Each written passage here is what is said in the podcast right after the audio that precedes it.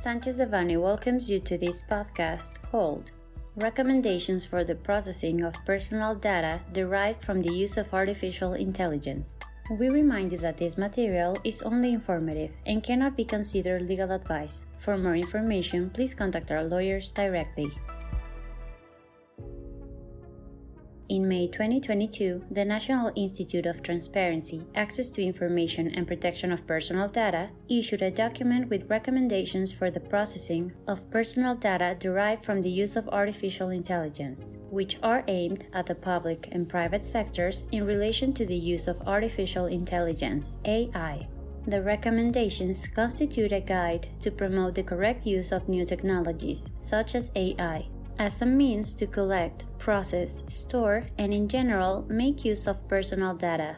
This guide is particularly useful for those data controllers that offer digital and electronic commerce services. The recommendations briefly describe the historical evolution of AI, the types of AI that exist, refer to the principal values that govern the responsible administration of AI, and finally, analyze the applications that AI has in various sectors. Other interesting topics that are addressed in this document are privacy by design in AI, massive data analysis using AI, virtual reality or augmented virtual reality technologies, AI applications in cloud computing, and others.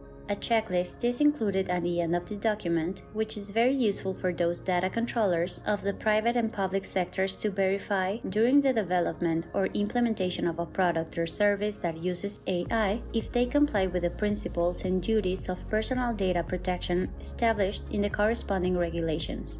Our personal data team has advised different companies that operate in the digital environment in the fulfillment of their obligations under Mexican law. This content was prepared by Juan Luis Serrano and Javier Villanueva, members of the Data Privacy and Information Technology Practice Group. For any questions or comments on this material, please contact us directly or visit our website, sanchezdevanny.com.